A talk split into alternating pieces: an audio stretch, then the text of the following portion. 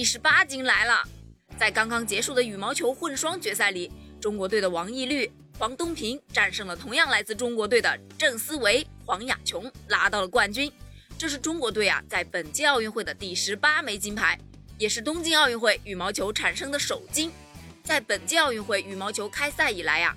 郑思维、黄雅琼和王懿律、黄东萍是一路过关斩将啊，成功会师混双决赛，为中国队提前锁定了这一金牌。在决赛中呢，王懿律、黄东萍先发制人，迅速拉开了比分领先。郑思维、黄雅琼也逐渐找到了感觉，后场进攻威力猛啊，连续得分将比分啊追至十七平。可惜这之后啊，郑思维出现了一点小的失误，黄鸭组合一口气连得四分。以二十一比十七赢下了首局。第二局，王懿律、黄东萍以四比一开局，郑思维、黄雅琼很快就追成了五平，双方交替得分，比分咬的是相当紧啊。关键时刻，雅思组合迅速占优，黄雅琼守住网前，郑思维后场进攻，他们连续得分，以二十比十五拿到局点。